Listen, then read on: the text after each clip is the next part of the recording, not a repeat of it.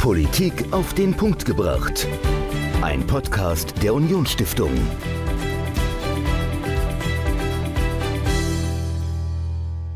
Herzlich willkommen zu einer neuen Folge Politik auf den Punkt gebracht. Ich bin Michael und normalerweise steht neben mir Dominik. Dominik ist immer noch im Urlaub und den hört ihr nächste Woche wieder zusammen mit mir. Und ich möchte mit euch heute über ein Thema sprechen, das sehr aktuell ist, denn heute sind Landtagswahlen in Schleswig-Holstein. Nächste Woche wird in Nordrhein-Westfalen gewählt und im Vorfeld von solchen Wahlen bekommt man immer wieder Umfragen zu sehen und natürlich auch zu hören. Also dort wird untersucht, wie gewählt werden wird. Dort wird untersucht, welche Spitzenkandidaten wie beliebt sind und man erhält noch ganz, ganz viele andere Daten. Und mein heutiger Gast ist Dr. Florenz Meyer. Er ist Direktor Politik von Civil. Und Civil ist ein, ja, wie soll man sagen, ein Meinungsforschungs-Startup, das Meinungsforschung etwas anders aufzieht. Und mit Dr. Florenz Meyer habe ich zum einen darüber gesprochen, wie sich Meinungsforschung in den letzten Jahren geändert hat und mit ihm habe ich auch darüber gesprochen, wie digitaler Wahlkampf heute aussieht. Also seid gespannt auf die Folge. Viel Spaß. Ciao. Heute zu Gast bei mir im Podcast Dr. Florenz Meyer. Lieber Florenz, herzlich willkommen. Ja, danke schön, Michael. Hallo, ich freue mich hier dabei zu sein. Florenz, stell dich doch mal unseren Hörerinnen und Hörern kurz vor.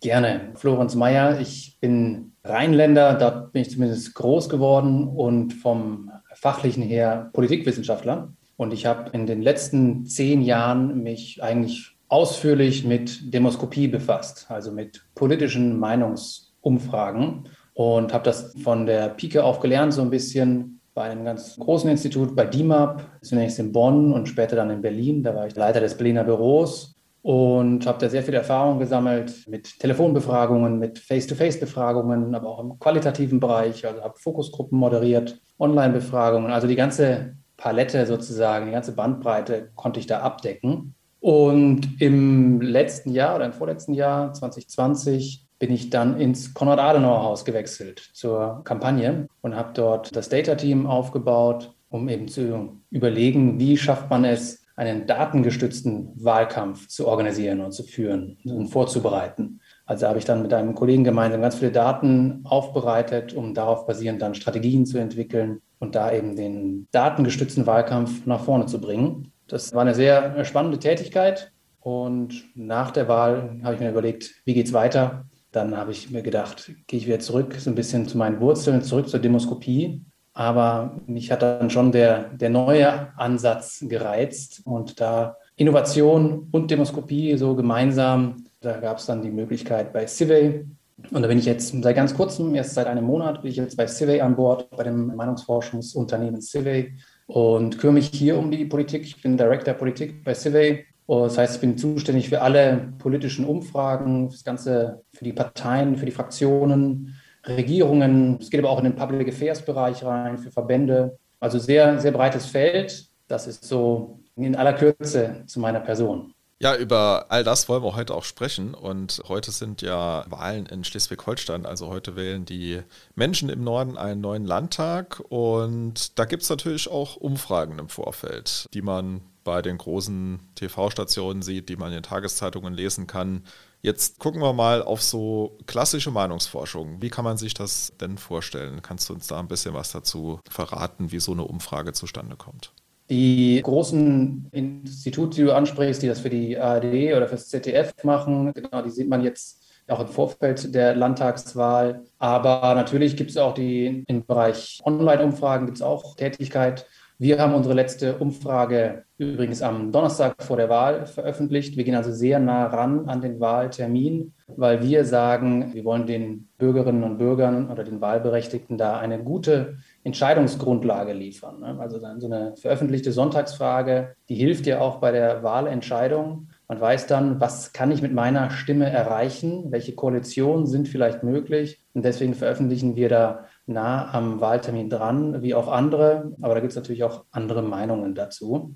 Genau, und wie das erhoben wird, man macht das immer eine, eine, Umfrage. Es gibt ganz unterschiedliche Möglichkeiten, das zu machen. Also es gibt die Zufallsstichproben, die da gezogen werden mit Telefonstudios oder es gibt die quotierten Stichproben im Bereich der Online-Forschung. Also da gibt es ganz unterschiedliche Ansätze, die alle, wenn man es richtig macht, zu guten, validen Ergebnissen führen. Wie viele Menschen muss ich da befragen, um ein gutes Ergebnis zu bekommen? Also was ist so die Größe von einer solchen Stichprobe? In der Branche hat sich so die Tausender-Stichprobe ein bisschen durchgesetzt. Das hat weniger was mit wissenschaftlichen Kriterien zu tun, sondern mit ökonomischen Effizienzkriterien. Das ist das, was man also irgendwo noch bezahlen kann bei etwas teureren Telefonbefragungen. Wir bei Civic gehen deutlich darüber hinaus. Wir befragen in der Regel 2500 oder auch 5000. Wir sind aber auch in der Lage, mal 10.000 Menschen zu befragen. Dann steigt natürlich die Genauigkeit, das ist klar. Dann kann man natürlich auch Aussagen treffen für sehr kleine Zielgruppen, wenn man 1000 Leute bundesweit befragt und man interessiert sich jetzt dafür, was sagen eigentlich die Menschen im Saarland, dann findet man keine Informationen, weil dafür ist das zu klein. Wenn man 10.000 Menschen bundesweit befragt und man interessiert sich dafür, was die Menschen im Saarland sagen, dann kann man da durchaus eine Aussage treffen. Also 1000 braucht man bei so einer Landtagswahl, die man befragen muss. Jetzt stelle ich mir das relativ komplex vor. Also man muss dann ja 1000 Leute ans Telefon bekommen. Wie ist denn da deine Erfahrung? Also legen da die Menschen eher auf, wenn jemand anruft und fragt, wie würden sie wählen oder ist da die Bereitschaft doch relativ groß mitzumachen? Ja, also du sprichst da einen wunden Punkt der Branche an. Also Civey ist ja auch so ein bisschen eine Reaktion auf eine, sagen wir mal, große methodische krisenhafte Entwicklung innerhalb der Branche. Also CW reagiert darauf und sagt, möchte dann neue Lösungsansätze anbieten. Und die große Krise, die du da ansprichst, das ist eigentlich die Erreichbarkeit. Man erreicht die Menschen immer schwieriger. Und das ist eine Entwicklung, die sich von Jahr zu Jahr verschärft. Und das betrifft Online-Befragungen, aber insbesondere eben die Telefonbefragungen. Als ich vor zehn Jahren in der Branche angefangen habe, hat die Branche gerade darauf reagiert, indem sie sozusagen weggegangen ist von der reinen Festnetztelefonbefragung und hat gesagt, so ab jetzt befragen wir in unseren Umfragen, rufen wir aufs Festnetz an, aber eben zum Teil auch auf das Handy. Das war die erste Reaktion auf diese Krise der mangelnden Erreichbarkeit, weil man gesagt hat, man erreicht das Festnetz die Leute nicht mehr. So, Mobilfunk hat man dazu gemischt. Das war insoweit ein guter Ansatz. Problem hierbei ist allerdings natürlich zum einen ganz banal, wenn man die Leute am Handy erreicht, die sind unterwegs, dann kann man nicht gut mit denen sprechen, dann haben die auch keine Lust, muss man Termine vereinbaren, ist ein hoher Aufwand. Der zweite, äh, noch schwerwiegendere Punkt ist, dass man Mobilfunknummern vor dem Anruf nicht regional zuordnen kann. Das heißt, man kann eine Festnetznummer, kann man in Saarland zuordnen oder Rheinland-Pfalz zuordnen. Eine Mobilfunknummer kann man nicht zuordnen. Da muss man anrufen und fragen, wo leben Sie denn?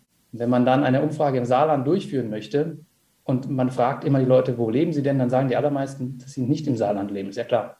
Und man sieht, da wird es sehr schnell sehr teuer und man ist am Ende wieder bei der Festnetzbefragung, bei regionalen Umfragen. So, dann vor drei, vier, fünf Jahren hat die Branche erneut darauf reagiert und gesagt, okay, dann wählen wir jetzt einen anderen Ansatz und sagen, wir mischen noch Online-Umfragen dazu. Das nennt man dann den Mixed-Mode-Ansatz. Der wird also Festnetz, Mobilfunk und Online miteinander gemischt. Das ist ein guter Ansatz. Das äh, sorgt für valide Ergebnisse, da möchte ich gar nichts sagen. Allerdings, da läuft halt auch eine Uhr ab. Also es ist so ein bisschen, der Online-Anteil an, an diesen Umfragen wird sich mit der Zeit immer weiter erhöhen. Und ich sage mal so, das ist so ein bisschen die, die Brückentechnologie der Meinungsforschung. Ja, das ist genauso wie beim Autoantrieb, gibt es natürlich den, den hybriden Antrieb. Das wird es jetzt eine Zeit lang geben. Aber irgendwann werden alle Autos mit Elektromotor fahren. Und in der Meinungsforscherbranche ist es halt ähnlich. Es gibt jetzt diese Brückentechnologie, aber Civi hat sich eben für einen anderen Weg entschieden. Also hat auf diese Krise der Erreichbarkeit anders reagiert. Nicht immer mit Ersatzmethoden und Brückentechnologien so ein bisschen, sondern hat gesagt, wir setzen jetzt zu 100 Prozent auf die Online-Forschung und machen das halt richtig gut, geben da, investieren da alles rein, da die bestmöglichen Ansätze für unsere Kunden und auch für die gesamte Branche zu entwickeln. Ja, jetzt hast du es ja schon angesprochen, Civey, neues Konzept, also Festnetznummer, das ist, glaube ich, so ein auslaufendes Modell. Also ich kenne ganz wenige in meinem Freundeskreis, die noch eine Festnetznummer haben. Also die haben natürlich zu Hause Internet, aber mhm. so Festnetztelefonie ist irgendwie total out. Also stelle ich auch persönlich immer wieder fest, also ich rufe noch meine Eltern irgendwie an über das Festnetz, aber das war es dann auch irgendwie schon. Und ab und zu kommen mal ein paar nervige Werbeanrufe. Aber ja. jetzt haben wir ja Civey schon mal erwähnt. Was ist denn überhaupt Civey? Vielleicht Kannst du das unseren Hörerinnen und Hörern mal kurz erklären?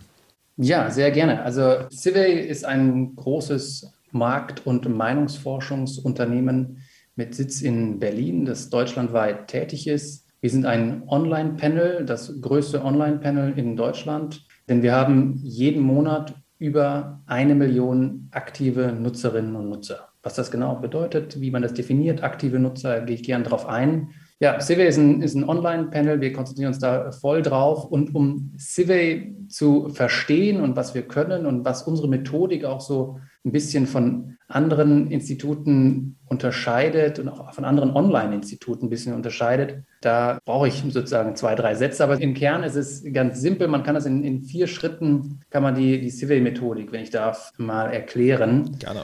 Der erste Schritt da geht's los, ist die Rekrutierung. Das ist auch der sichtbare, für alle sichtbare Schritt. Die Rekrutierung erfolgt über unsere Medienpartner. Wir haben in Deutschland über 40 Medienpartner, der Spiegel zum Beispiel, Fokus, Welt, die Online 1 und 1. Also wir sind da wirklich sehr, sehr breit über die Branchen hinweg aufgestellt. Und es funktioniert so, dass in den Artikeln online Umfragen von uns eingebunden sind. Und man kann dann auf die Umfrage draufklicken und sie beantworten großes Missverständnis, Achtung, dadurch nimmt man nicht an der Umfrage teil. Und dadurch beeinflusst man das Ergebnis noch nicht, sondern die sind eingebunden, diese Umfragen. Und damit sich Leute, damit die Leute draufklicken und dann registrieren bei uns. Man registriert sich sehr niedrigschwellig. Man macht Angaben zu Alter und Geschlecht. Dann wird man nach seiner E-Mail-Adresse irgendwann gefragt. Und dann ist man ein registrierter Teilnehmer bei Civey. Auch dann, wenn man dann an Umfragen teilnimmt, zählt es immer noch nicht. Die eigene Stimme wird dann immer noch nicht bewertet. Und dafür brauchen wir dann zunächst Schritt zwei und das ist die Verifizierung. Alle Leute, die bei uns registriert sind, müssen am Anfang so mal ein paar Standardfragen durchlaufen. Angaben zur Soziodemografie zum Beispiel, damit wir die auch hinterher die, die Fälle gewichten können.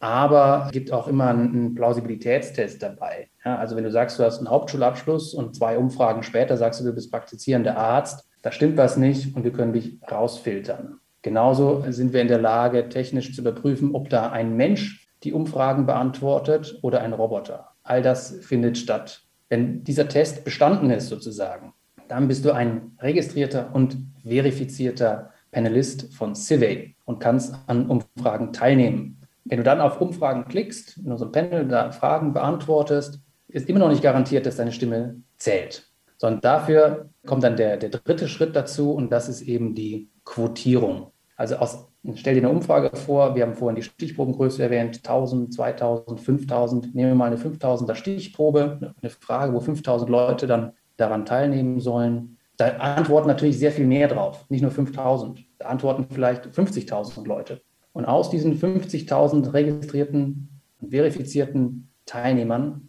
zieht Civey, unser Algorithmus, dann eine quotierte Stichprobe. Also der Algorithmus weiß, ich brauche so und so viele Männer und so und so viele Frauen mit Abitur, ohne Abitur, Ost, West und sucht sich also diese Quote aus all denjenigen, die klicken, heraus. Und dann ist man schon sehr, sehr, sehr nah dran am repräsentativen Ergebnis. Aber dann kommt trotzdem noch für eine gute Datenqualität der Schritt 4. Und das ist eben die abschließende Gewichtung. Das ist das, was wir dann mit allen Instituten gemein haben. Die Daten, die gesammelt werden, werden abschließend immer noch mal nach den offiziellen statistischen Angaben bewertet und gewichtet. Und dann hat man ein repräsentatives Ergebnis für die Gesamtbevölkerung, für die Bevölkerung Saarland, für jede Zielgruppe, die man sich vorstellen kann. Das ist so mal ganz kurz die Methodik dahinter. Okay, also ich kenne es auch hauptsächlich von Spiegel, dass man irgendwo draufklickt, also was würden Sie bei der nächsten Bundestagswahl wählen? Und da kann ich jetzt nicht irgendwie 50 Mal draufklicken, um da gewisse Dinge zu beeinflussen. Also steckt schon Technologie dahinter, wenn ich das richtig verstanden habe.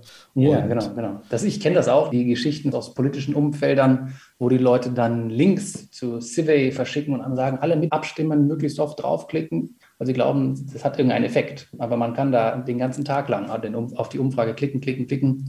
Da passiert nichts, sondern es wird eine quotierte Stichprobe gezogen und nur diese Fälle zählen dann. Also es hören ja auch hier einige aus dem politischen Umfeld zu. Also das bringt nichts, das in WhatsApp-Gruppen zu stellen und drauf zu klicken, sondern es steckt noch eine Technologie dahinter, die dann filtert.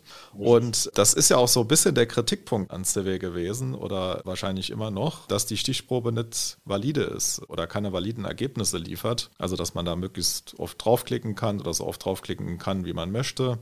Was sagst du denn zu solchen Vorwürfen?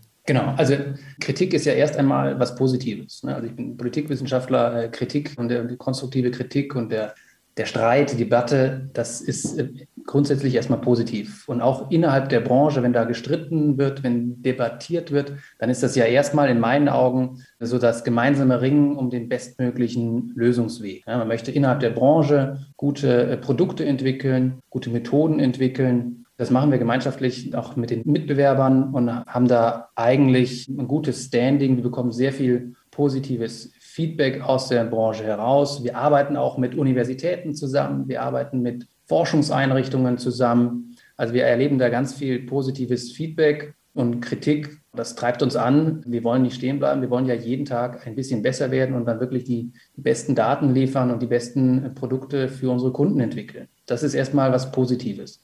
Es gibt natürlich, mittlerweile ist es aber wirklich sehr vereinzelt, kommt eigentlich nur noch aus, aus einer Ecke, gibt natürlich auch Kritik, die nicht konstruktiv ist, die dann eher kampagnenartig an uns herangetragen wird, die dann eher nicht das Ziel hat, irgendwie Methoden weiterzuentwickeln, zu verbessern, sondern eigentlich darauf abzielt, jemanden äh, aus, aus dem Markt zu treiben. Und das ist sehr schade. Ne? Da denke ich mir immer, warum dieser hohe Aufwand, wenn man diesen hohen Aufwand in die Verbesserung von Methoden und stecken würde, dann würde uns das wahrscheinlich am Ende noch mehr, würde uns das richtig schaden. Insofern ist, ist das in Ordnung, da haben, haben wir gelernt, mitzuleben mit dieser Kritik. Okay, das ist ja, wie gesagt, wenn ein neuer Wettbewerber an den Markt kommt, mit einer anderen Herangehensweise ist das, glaube ich, auch ganz normal, dass es da Kritik gibt oder auch vielleicht Dinge, die zu Beginn noch nicht so gut laufen. Also das ist ja, denke ich, in allen Bereichen so, wo es Innovationen gibt. Lass uns vielleicht noch mal so ein bisschen über die Wirkung von Umfragen sprechen. Also ich erinnere mich an die Landtagswahl in Sachsen-Anhalt. Da wurde ja ein Kopf-an-Kopf-Rennen zwischen CDU und AfD vorhergesagt und nachher war es ja so, dass die CDU deutlich vor der AfD landete. Mhm. Oder im Saarland hatten wir jetzt ja auch vor kurzem der Fall, also dass klar die SPD die Nase vorn hatte in den Umfragen, aber eigentlich jeder davon ausgegangen ist, dass die SPD einen Koalitionspartner braucht, um zu mhm. regieren. Und nachher war es irgendwie die absolute Mehrheit. Also welche Effekte hat dann so mhm. eine Umfrage womöglich aufs Wahlergebnis? Also vielleicht kannst du uns da noch ein bisschen ja, äh, was dazu erzählen, ja. Genau, also ein ganz, ganz spannendes Thema. Wie wirken sich eigentlich die veröffentlichten Umfragen, speziell die Sonntagsfrage, auf das Wahlverhalten aus? Und da gibt es ja ganz viel Forschung zu und ganz viel äh, Theorien. Man kann die nie so ganz ideal testen. Unter Laborbedingungen müsste man ja sozusagen eine, eine Gruppe A irgendwo in einen Raum sperren über Tage und die dann keinen Zugang zu Informationen haben, keinen Zugang zu veröffentlichten Sonntagsfragen und eine Gruppe B hätte diesen Zugang zu veröffentlichten Sonntagsfragen und dann könnte man schön vergleichen, was es für einen Effekt gibt. Trotzdem liegt es sehr nahe, dass sich Umfragen auswirken, wie zum Beispiel im, im Saarland. Also es gibt diesen Effekt, wenn es zwei Parteien sich ein Kopf-an-Kopf-Rennen liefern, dass dann bei den kleineren Parteien Stimmen verloren gehen und die sagen, also klassischerweise ein FDP-Wähler sagt dann, oh je, es ist nicht sicher, dass es die CDU stärkste Kraft wird. Normalerweise würde ich FDP wählen, aber jetzt mache ich doch lieber den CDU-Kandidaten stark durch meine Stimme. Es geht auch andersrum, ja, dass zum Beispiel, wir erinnern uns an Niedersachsen 2013, die FDP war unter fünf Prozentpunkten in den Umfragen, in der letzten Umfrage vor der Wahl. Und dann hieß es, ja, wir müssen die FDP jetzt stark machen mit der Zweitstimme, hieß es in Richtung der CDU-Anhänger, damit die schwarz-gelbe Regierung fortgesetzt werden kann. Was ist geschehen? Am Wahltag hatte die FDP nicht weniger als fünf, sondern sie hatte zehn Prozent. Ja, also, also wahnsinnige äh, Verschiebungen. Die haben auch alles spannende Namen, diese, diese Konzepte und Theorien. Also es gibt den Lethargie-Effekt, wo man dann davon ausgeht, wenn Anhänger der Partei, die gerade deutlich führt, wenn die also sehen, meine Partei ist deutlich vorne, dann sagen sie, ah, dann braucht es meine Stimme ja nicht, dann bleibe ich vielleicht zu Hause. Oder es gibt den Bandwagon-Effekt, ja, also diesen Mitläufer-Effekt. Das ist genau das Gegenteilige. Da geht davon aus, dass die Leute gerne auf der Gewinnerseite stehen, auch bei Wahlen, und dann eher die Partei wählen, die die Wahl voraussichtlich gewinnen wird, damit sie sich also am Ende auch am Wahlabend auch gemeinsam mit der Partei freuen können. So, das führt natürlich alles zu der Frage, was machen jetzt die Institute? Veröffentlichen die die Umfragen nah am Wahltag oder tun sie es nicht? Die ARD zum Beispiel macht zehn Tage vor der Wahl eine Pause und veröffentlicht keine Umfragen. Das sind aber die einzigen. Die anderen sagen, gehen sehr nah ran an den, an den Wahltag. Und ich glaube einfach, man sollte die Umfragen da weiter veröffentlichen. Das schafft einfach eine gute Entscheidungsgrundlage für die Wählerinnen und Wähler, dass sie wissen, wie ist denn gerade der Wasserstand, wie sieht es denn aus. Ganz wichtiger Punkt an der Stelle, die Umfrage, die dann kurz vor der Wahl veröffentlicht wird, ist wirklich nur eine Umfrage, keine Prognose. Prognosen gibt es nur beim Wetter, sage ich immer. Niemand sagt, kann einem sagen, wie die Wahl ausgeht, eine Woche vor der Wahl. Das, das, das gibt es nicht, macht auch kein Institut. Ein großes Missverständnis. Aber wie gesagt, ich glaube, das schafft Transparenz und uns bei Cive ist das wirklich, ist der Transparenzgedanke auch ganz wichtig. Es ist Teil der, der Gründungsgeschichte und unserer Philosophie so ein bisschen. Wenn ich da noch äh, einen Satz zu sagen darf, die Teilnehmer bei Cive, die werden ja nicht irgendwie wie bei anderen Online-Panels monetär irgendwie incentiviert. Also bei anderen Online-Panels ist es ja so, dass man dann Umfragen beantwortet und dann sammelt man Punkte, Credits oder wie auch immer und am Ende summiert sich das zu einem Gutschein in Höhe von 10 Euro oder sowas vielleicht. Das gibt es bei uns nicht. Also bei uns, wir sagen, die, unsere Panelisten geben uns so das Wertvollste, was sie haben, ja, ihre Meinung, ihre politischen Einstellungen, auch ihre, ihre Sorgen und Hoffnungen. Und wir wollen zurückgeben und zwar ebenfalls Informationen. Und deswegen ist das Incentive bei Civey nicht Geld, sondern eben das repräsentativ gewichtete Ergebnis. Jeder, der bei uns an den Umfragen teilnimmt, der kriegt, wenn er antwortet auf die Frage, sofort das repräsentative Ergebnis gezeigt. Das ist das, was uns auszeichnet. Und wie gesagt, Transparenz ist, da, ist uns da ganz wichtig. Und deswegen finde ich es auch wichtig, dass wir ja, Sonntagsfragen auch vor der Wahl veröffentlicht werden.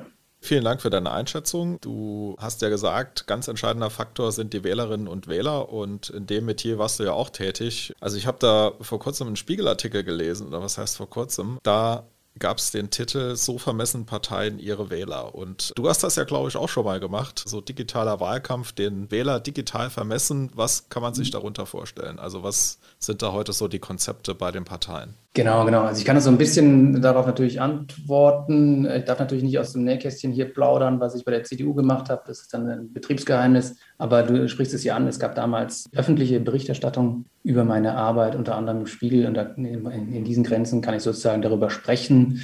Genau. Und, und Civil bietet da ja viele Lösungsansätze an. Also Wahlkampf heutzutage, datengestützter Wahlkampf. Jede Kampagne hat ja letztlich eine große Herausforderung und das ist also die knappen Ressourcen. Man hat zu wenig Zeit, man hat zu wenig Geld, man hat zu wenig Personal, möglichst effizient einsetzen. Und dafür kann man eben Daten verwenden, damit man wirklich seinen Euro so ausgibt, dass er möglichst viel Wirkung entfaltet. Wenn man das auf Basis von, von Daten, von Umfragedaten zum Beispiel macht, dann gelingt das. Was zum Beispiel möglich ist, dass man es nicht so wie früher macht, man macht eine große Wahlkampagne und die kippt man dann über ganz Deutschland aus, sondern man sagt, wir gehen davon aus, dass die Menschen in den einzelnen Regionen vielleicht auch unterschiedliche Präferenzen haben, unterschiedliche Sorgen und Hoffnungen, Erwartungen, Einstellungen. So, und dann kann man natürlich auch in den einzelnen Regionen unterschiedliche strategische, kommunikative Schwerpunkte im Wahlkampf setzen. Also man möchte zum Beispiel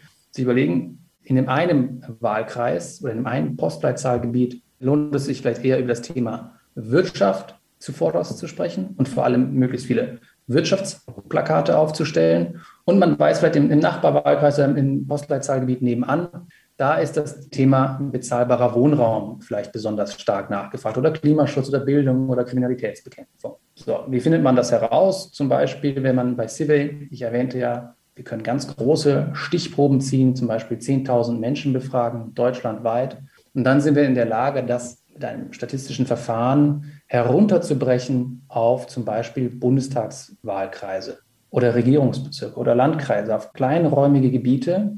Und mit Hilfe dieser Umfragen bekommt man dann eben genau die Information. Wo ist welches Thema wichtig? Wo wird die Partei XY wie wahrgenommen? Und daraus kann man dann eben die, die erwähnten Ableitungen ziehen. Das ist eine Möglichkeit, eben dieses, dieser regionalisierte Ansatz, nicht eine große Kampagne, sondern auch kleine Mikrokampagnen starten.